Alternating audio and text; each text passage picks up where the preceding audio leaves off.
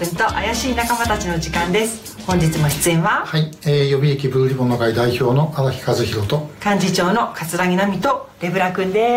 す。そしてそして今日はですねなんか賑やかですよね、えー、まず真ん中に座ってらっしゃるのがカエル博士こと初登場の安見場清美さんです。ようこそお越しくださいました、はい、こんにちは。そしてカエル博士は何か連れてきてくれましたね。はい私が持っていたカエルグッズの一つ。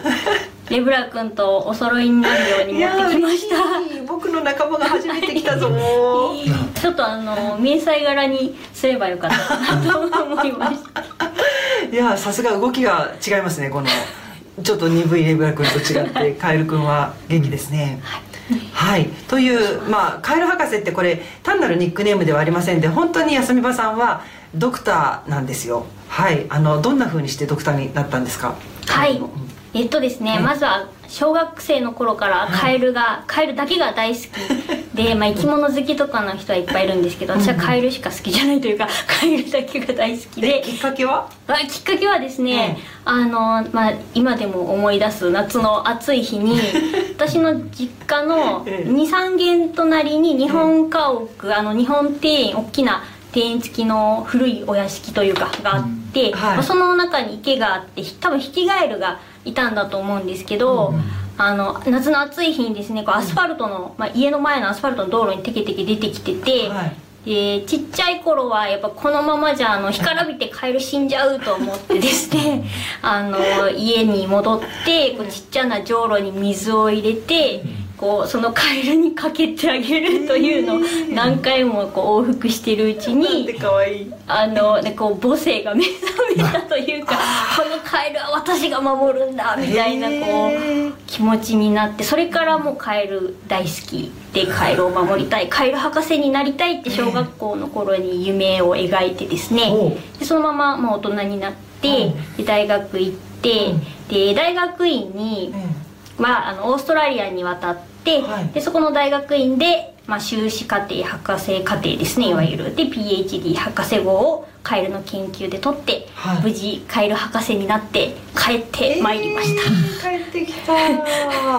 なオーストラリアの方が良かった理由は何でなんですか、はい、あ実はその時にですね、うん、あのご存知の方は少ないかもしれませんが、うん、ちょっとあのカエルカエル界で緊急事態宣言というのが出ましてですね。全然知らない。はい。カエルツボカビ症というのが、はい、せあの全世界、まあ、世界的に出てきてそれで結構絶滅してしまうカエルも多かったんですよね。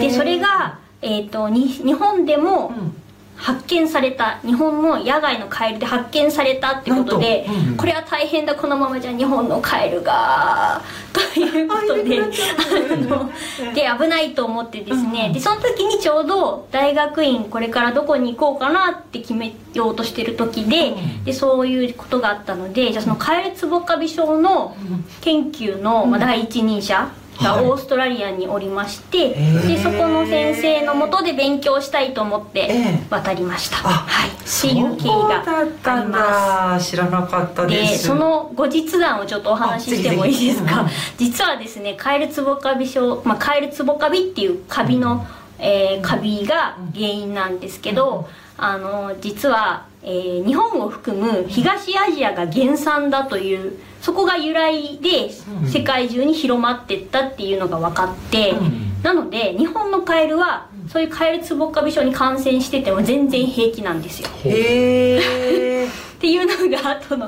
まあ、研究後の研究で分かりまして、はい、おや私は一体なんでオーストラリアに みたいなことになったんですけどまあまあそれは置いといて、うん、はいまあ、その後ちょっと帰りつぶかびとは別の研究で、はい、あの博士号を取りました。ああそうだったんですね。ね。そっか日本を含む東アジアはびくともしてなかったんですね実は。大丈夫だったんです。で、はい、そんなカエル博士が、はい、実はあの国防とか安全保障とか自衛隊にもすごく関心を持っていらっしゃるんですが、はい、それは何でなんですか？はい、うん、あそれはですね、うんうんまあ、まあ私もカエル自然を守りたい。まあかっこ私の場合はカエルを守りたい。っていうことになるんですけど。でまあそれを自分の、まあ、ライフワークというか自分の使命だと思って、うん、あの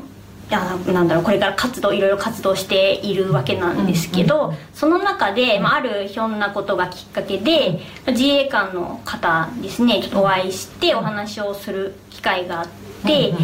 でそこでハッと気づいたのがあのがそういう野生動物を守りたいとか、自然を守りたい自然保護やりたいって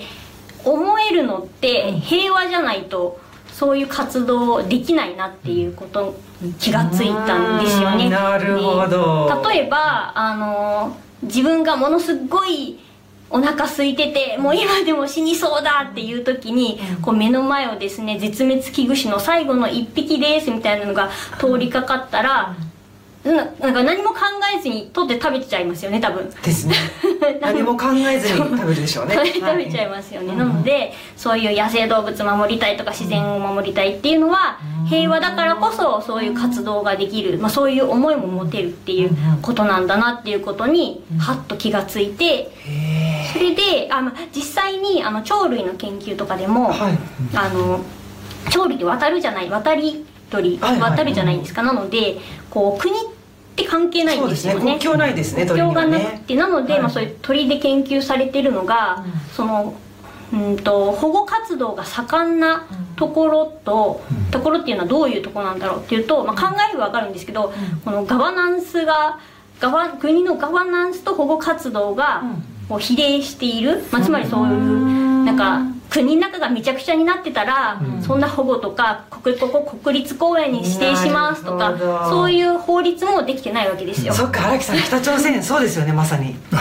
生きていくだけで精一杯で。そう。それこそね目の前にあるのみんな食べちゃうから、そうですよね。あよくわかりますね、はい、っていうのもまあ,、あの研究としてもそういう結果が出てますし、でまあじゃあ平和を守ってくれているのは誰だろう？平和作って平和を守るというか、まあ、国を守ってくれている。平和を作っていただいているのは一体誰だろうかって考えたら自衛隊の皆さんなんだっていうことにそこでハーッと気がついて、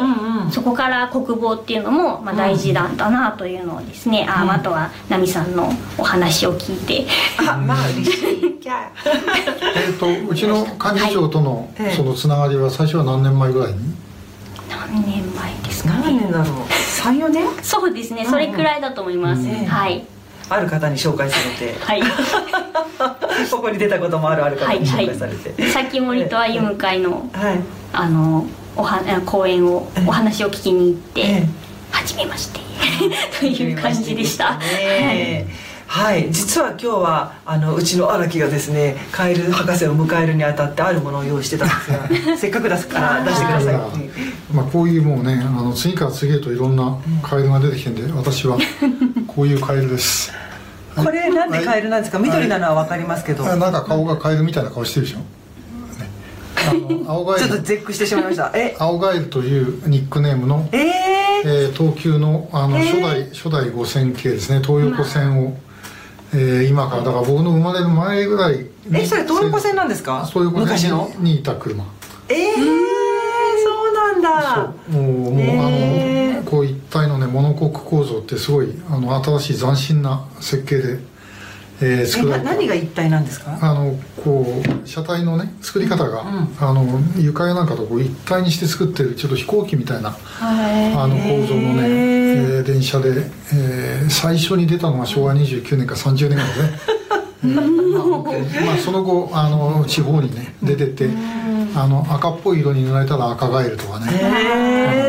それからあのこうバサッとまっすぐに切れて短くするためにねあのまっすぐに切っちゃったやつは平面ガエルとかね、えー、そういう言われ方をしたいやマニアとマニアがなんかこう共演してる感じですけれども、はい、それで思い出しましたがカエル博士は最近あれですよね、はい、航空自衛隊のあるところにカエルを見に行ったんです、はい、カエルを見に行ました。あそのお話は来週伺いたいと思います、はい今日は大変楽しいお話ありがとうございました。えー、ではでは皆さんまた来週続きをお伝えいたしますが、えー、今日もご覧いただきましてありがとうございました。ぜひ高評価と Twitter のフォローもよろしくお願いいたします。ありがとうございました。バイバイ